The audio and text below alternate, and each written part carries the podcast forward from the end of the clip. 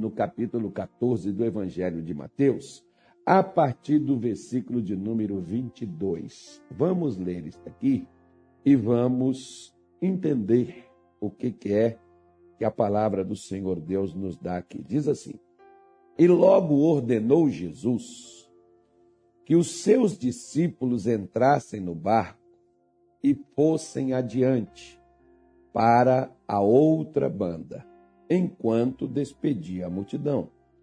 E, despedida a multidão, subiu ao monte para orar à parte, ou sozinho, né? E chegada já a tarde, já estava ali só. E o barco estava já no meio do mar, açoitado pelas ondas, porque o vento era contrário. Marque isso aí, ó, açoitado pelas ondas, vento contrário. Mas a quarta vigília da noite, quatro horas da madrugada, né? Dirigiu-se Jesus para eles, caminhando por cima do mar. E os discípulos, vendo-o caminhar sobre o mar, assustaram, dizendo: É um fantasma, e gritaram com medo. E Jesus, porém, lhes falou logo, dizendo: Tende bom ânimo, sou eu, não temais.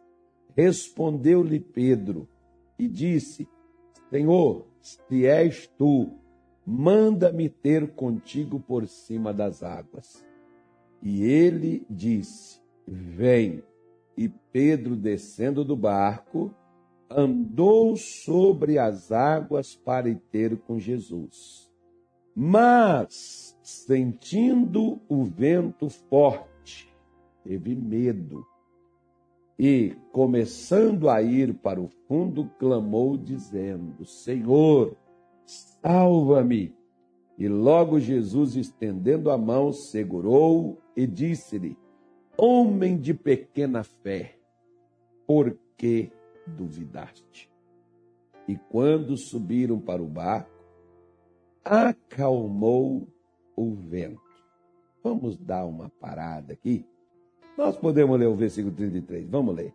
Então aproximaram-se os que estavam no barco e adoraram-no, dizendo: És verdadeiramente o Filho de Deus. Ok. Depois que você vê o resultado, depois que você tem a bênção, depois que você tem a solução, como diz o ditado, contra fatos não há argumentos, né? Aí não tinha como. Até então, quando o vento era contrário, quando o mar estava açoitado pelas ondas, eles não viram ele como filho de Deus, não. Eles viram ele como um fantasma. Eles viram ele né, e tiveram foi medo. Porque imagino eu que essas pessoas que estavam aqui, elas eram acostumadas, na maior parte delas, Pedro, Tiago, João, André, o quem mais? Eram todos pescadores, então ali tinha marujos competentes, inteligentes, pessoas que entendiam de mar perfeitamente, pessoas que, durante as suas pescarias, eles passaram por tempestades no mar, enfrentaram adversidades no mar. Acredito eu que aquela não era a primeira daquela que eles passaram. Mas acho que também, além do mar estar açoitado, as ondas altas, o vento forte, vem um homem caminhando sobre as águas. Você ainda não enxerga perfeitamente, só vê ali a silhueta, só vê ali uma sombra de uma pessoa que vem. Acho que também, nem se Pedro tivesse tomado umas, nem se ele tivesse tomado uns vinhos, tivesse ficado bem assim, feliz, contente, alegre, acho que ele nunca viu uma cena daquela né? mesmo em mar, revolto, tempestade, vento forte, acho que Pedro nunca viu na sua vida até então alguém pegar ali, passar por aquele local, por cima das águas, acho que ele nunca tinha visto um homem andar. Nem ele, nem os outros que estavam com ele. Porque quando nós nunca vimos aquilo que, para nós, por exemplo, imagino, essa pandemia, né? nós nunca passamos por algo nesse sentido. Para muitas pessoas foi uma tragédia, foi um horror. Para muitas pessoas Claro, tivemos perdas, sim, não estou falando nesse sentido. Eu estou falando, por exemplo, no medo, no pânico, na, na, naquela pressão emocional que muitas pessoas ficaram, porque teve gente que não o, o, o vírus não o vírus não, não, não matou, não infectou, mas as pessoas foram infectadas com a depressão, foram infectadas aí com a ansiedade, preocupações, porque hoje né, fica aquele ficou o rastro do que passou. Ou seja, nós hoje olhamos para uma quando quando antes, quando começou, era uma situação que a gente nunca viveu, que a gente nunca passou, ter que fechar tudo, trancar tudo, né? Você andar aqui, você sair aqui na porta da igreja nossa aqui, igual eu, por exemplo, com a Nilton ali várias vezes, a gente ali na porta da igreja, chegar ali, olhar, não tem uma alma viva, não tem um carro passando na rua e tudo parado. E isso, né? E isso durante o dia, durante a noite, enfim, é uma coisa meio estranha, meio esquisita para todos nós quando você tem que passar por algo que você nunca passou. É claro que isso pode ser assustador. É claro que isso pode né, ser preocupante. Claro que pode. Mas deixa eu te falar uma coisa aqui bem interessante. Você viu que quando Jesus mandou eles passarem para o outro lado, era mais ou menos cerca de seis horas da tarde. Jesus vai no monte orar, e Jesus não ora igual os crentes de hoje, né? Os crentes de hoje às vezes nem fecham os olhos já abriu de novo. Não, Jesus ia para o monte orar e ele ficou lá. No, primeiro ele despediu aquelas pessoas, acredito que deve ter demorado, ele deve ter saído dali umas oito horas, por aí, mais ou menos. E dali ele foi lá para o monte, ou 10 horas. Vamos supor que ele ficou até 10 horas com aquelas pessoas. Não, vamos supor que ele ficou até é, meia-noite lá com aquele povo. Tudo bem, não tem problema. Vai que você diz assim, não, ele estava muito era batendo papo naquele dia, ele estava conversando. Então ele ficou lá até meia-noite, porque eu acho que naquela época o sujeito ficar acordado até meia-noite era meio complicado, né? Não ficava, não. Mas vamos falar, vamos supor que ele ficou lá meia-noite para poder terminar, dissipar tudo e tal, o pessoal ir para casa.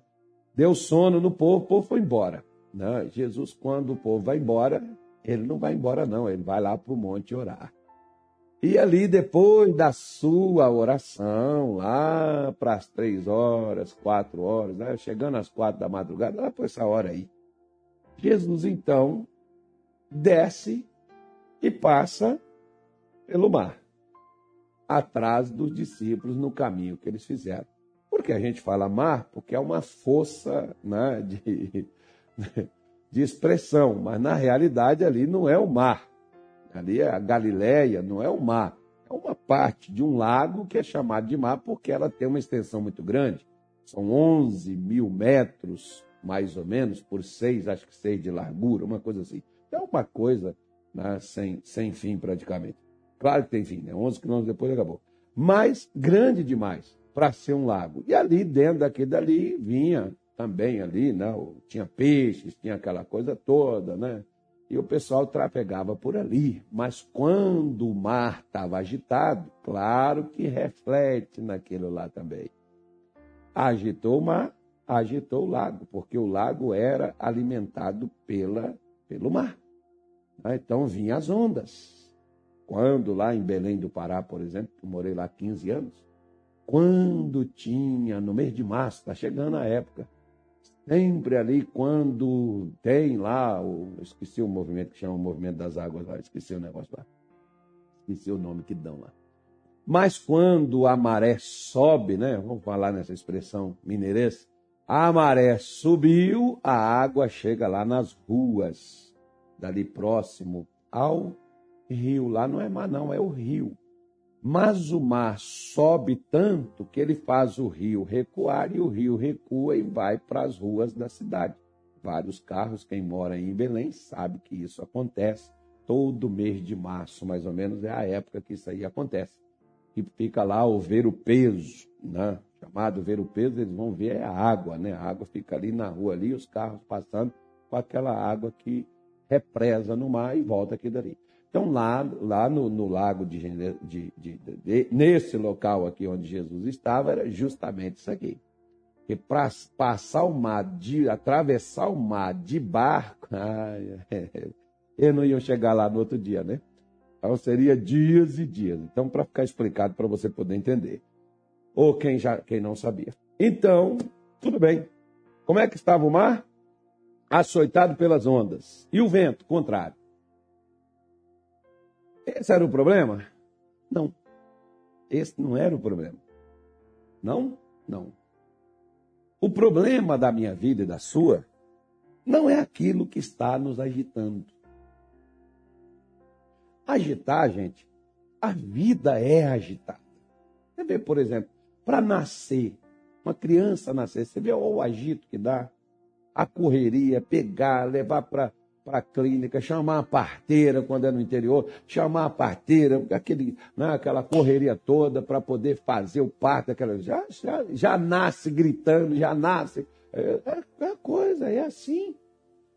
Para você fazer algo é uma correria e muitas vezes você vai encontrar o que? Adversidade. Gente, adversidade é a coisa mais normal que há. A adversidade é da vida. É normal. Tem gente que às vezes, quando as coisas ficam adversas para ela, às vezes a pessoa, ah, porque disso, porque daquilo, porque só comigo acontece isso. Não é só com você, não. Toda pessoa, se você quiser algo, se você quiser estudar, olha quantas adversidades um estudante, uma pessoa, para chegar ao nível superior, ela tem que superar. Ela tem que passar. Um trabalhador, quantas coisas ele tem que superar para poder trabalhar, ter ali um, um, um, emprego, ter ali uma renda. Né? Quantos empresários, quantas coisas eles têm que superar para poder passar por isso. Ou seja, a diversidade coisas contrárias a nós, é a coisa mais normal que tem é você alcançar isso. Até porque se você não alcançar, eu, eu, eu, eu brincava com o pastor que eu trabalhava com ele, que eu chegava lá na igreja, aí eu dizia assim para ele, e aí pastor, como é que está? Ele disse assim, é, mais uns dias tem umas bombas aí, uns abacaxi para descascar. Então nós viramos especialistas. Eu falei, pastor, é assim. O ministério é assim é desarmando bombas e descascando abacaxi. Se tiver pepino, também descasca. A gente tem que ser cascudo diante de adversidade na vida. Já não era para estar mais reclamando com mimimi, ah, porque está difícil. Claro que nunca foi fácil, não, gente. Nós é que queremos facilidade, mas a vida nunca foi fácil. Desde que Satanás entrou na humanidade, a vida nunca foi fácil, porque ele é o inimigo, ele é o adversário das nossas almas. Ele agita as situações, ele coloca pessoas para te perseguir. O que, é que eu fiz? Você não fez nada. Mas você é perigoso. Por que, que você é perigoso? Porque você tem alvo, você tem objetivo, você tem desejo, você tem vontade, você quer vencer. E, e, e você vai né? se você superar isso, vencer na vida, poxa, você vai ser um mau exemplo, que Satanás não quer que você esteja esse mau exemplo. Quer que você seja aquela pessoa que diz assim, ó, não adianta, não tem jeito, tá difícil, aceite, concorde, sente aí, fique esperando que os outros façam por você, não corre atrás de nada não, se entrega, não, que é difícil demais, é complicado, ninguém consegue. Pois é, essas pessoas que Satanás quer que a gente se torne. Mas quando Jesus deu uma missão, através para outro lado, eles poderiam, poxa, Jesus mandou, vai estar tudo certo, tá? vai ser bom demais. Não, não foi. Vento contrário e mar agitado. A agitação começou. Eles não estavam fazendo a vontade de Jesus? Estavam. Não estavam indo para onde Jesus mandou? Estavam. E o que aconteceu? Vento forte e agitação. Por acaso, sua vida também está assim? Ô, oh, pastor, casei e achei que ia ser benção, mas olha, pastor do céu, se soubesse que era assim, meu Deus, não teria, teria esperado mais um pouco. Ah, pastor, se eu soubesse que era desse jeito, meu pai eterno. Pois é. Só que agora você sabe, né? Então nós podemos ver que eles já estão numa dificuldade. Aí vem, aparece ali uma silhueta no meio daquela situação toda para piorar o que já não era bom. Aparece ali uma imagem e ele não consegue decifrar, não consegue ver o que, que é. Ele não consegue porque está vindo um homem caminhando sobre as águas. Eles nunca viram aquilo acontecer. Não pode, é impossível, não é, não é, não é real isso. Né? Então, quando eles olham, eles já estavam com medo do vento contrário, das ondas agitadas, agora o que já estava com problema piorou mais ainda. Por quê? Porque o medo da agitação do mar e o medo do vento contrário bateu com um desconhecido que surge ali do nada, caminhando sobre aquelas ondas altas, caminhando sobre aquele vento contrário, e aquela pessoa está chegando ali. Eles imaginaram só pode ser um fantasma. Isso não pode ser real. É impossível que isso seja real. Pois é, o medo faz você enxergar o que não é real. Real era Jesus que estava chegando ali. E quando Jesus está chegando ali, caminhando sobre as águas, e eles gritando de medo, então nós podemos ver o problema deles não era o fantasma, o problema deles não era o vento, o problema deles não era o mar agitado. Qual era o problema deles? O problema deles era o medo. Qual é o meu problema e qual é o seu problema? É o meu Se nós perguntarmos isso, ah, qual é o seu problema? É o meu casamento, pastor. Pastor, meu problema é meu filho. Meu filho, ele está indo para as drogas. Pastor, o problema é que eu perdi meu emprego. Qual é o, qual é o seu problema?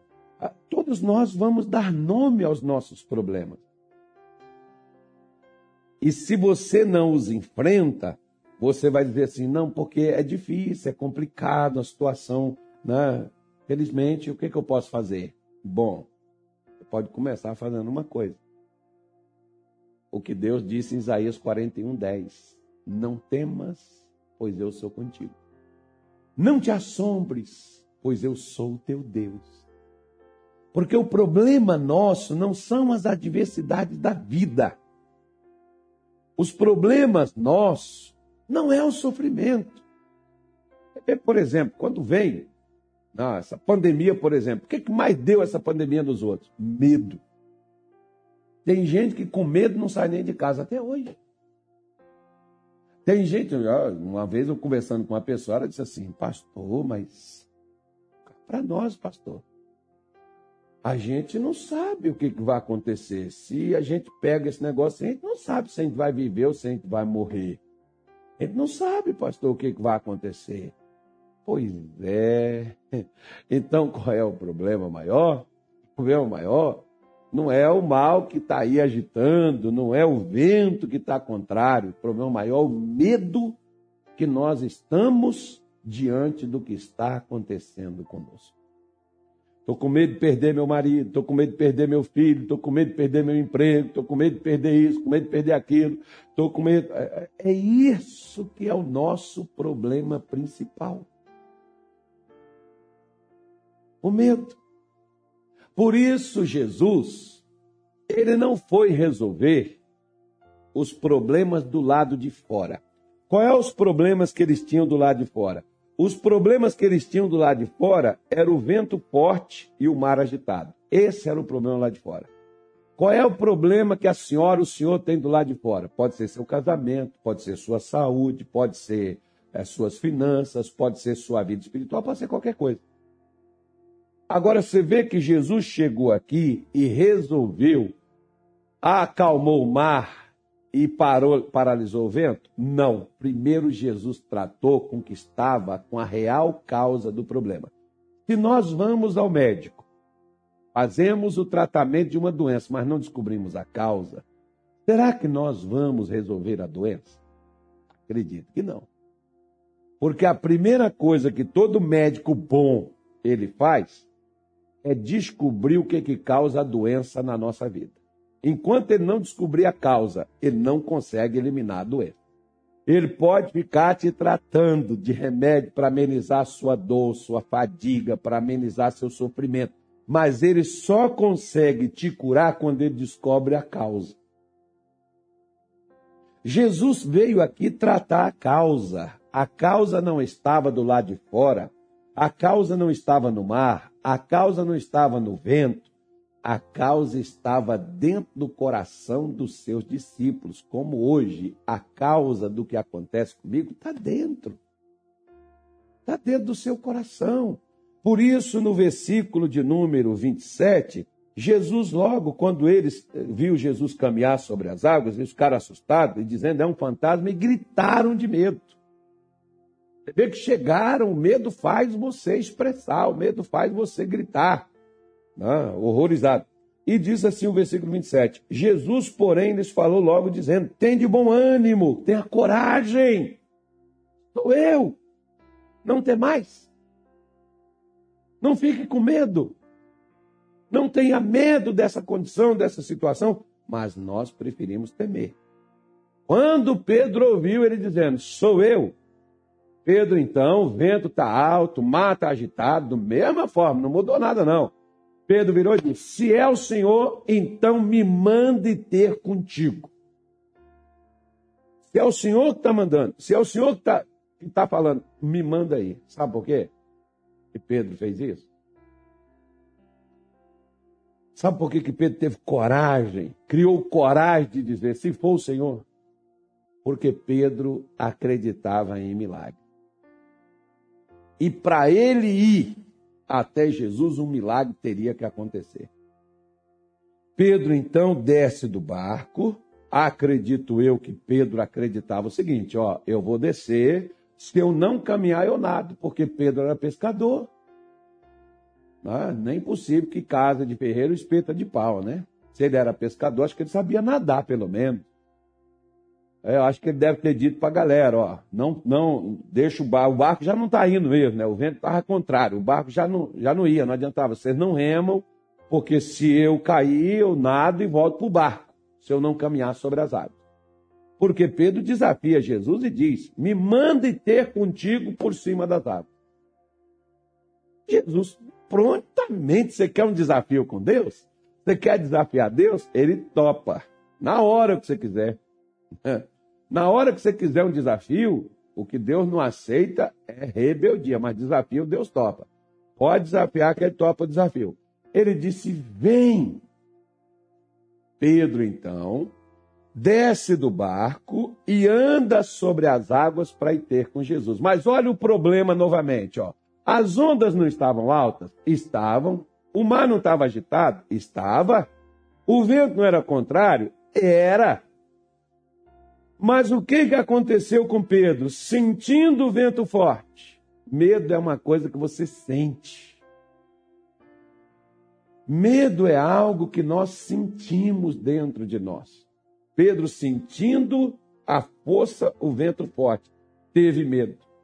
E começando a ir para o fundo, clamou, dizendo: na hora que ele viu que ele ia afundar, poxa, ele estava andando.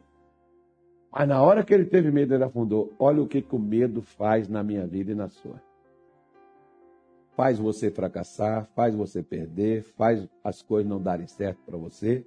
Na hora que Pedro começou a afundar, ele clamou dizendo: Senhor, salva-me. Na hora que ele clamou dizendo: Senhor, salva-me, Jesus se aproximou do bar, né? diz aqui a Bíblia aqui, ó, diz aqui a palavra de Deus aqui, que Jesus tomou a mão, versículo 31, e logo Jesus, estendendo a mão, segurou e disse: Homem de pequena fé, por que duvidaste?